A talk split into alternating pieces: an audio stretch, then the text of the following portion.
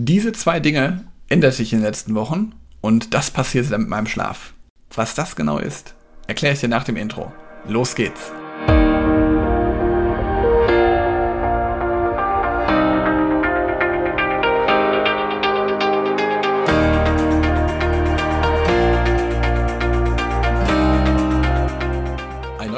Sonntag und ich freue mich, dass du hier eingeschaltet hast. Herzlich willkommen zu einer neuen Podcast-Episode in meinem Podcast Führungskraft, dein Podcast für mehr Erfolg mit sozialem Verständnis und moderner Führung.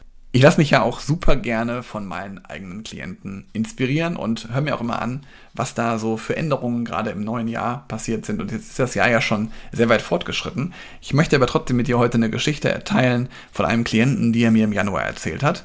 Und zwar hat er mir erzählt, dass der im Januar komplett auf Alkohol verzichtet. Das wollte er immer schon mal ausprobieren und naja, wenn man auf Alkohol verzichtet, wirst du wahrscheinlich mir bestätigen können, kann das gesundheitlich sicherlich nur vorteilhaft sein.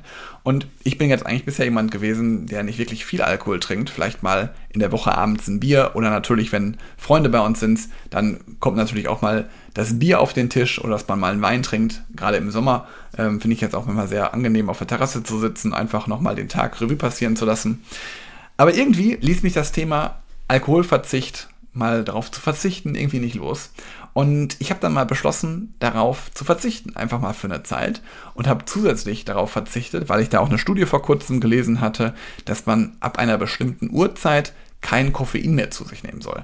Und ich habe dann einfach angefangen, nach 14 Uhr kein Koffein mehr zu trinken. Ich trinke leidenschaftlich gerne Espresso. Das heißt also, meinen letzten Espresso habe ich dann spätestens um 14 Uhr getrunken.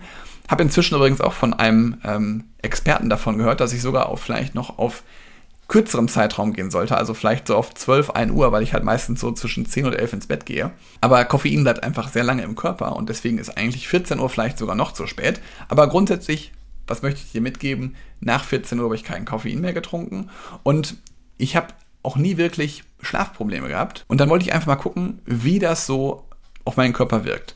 Und ich muss ehrlicherweise sagen, ich habe nie wirklich Schlafprobleme gehabt. Mir ging das immer gut. Ich habe nie irgendwelche Auswirkungen gehabt, aber ich bin jemand, der seinen Schlaf trackt. Das heißt also, ich trage äh, nachts auch meine Uhr weiter und kann dann erkennen, wie tief oder wie gut ich geschlafen habe.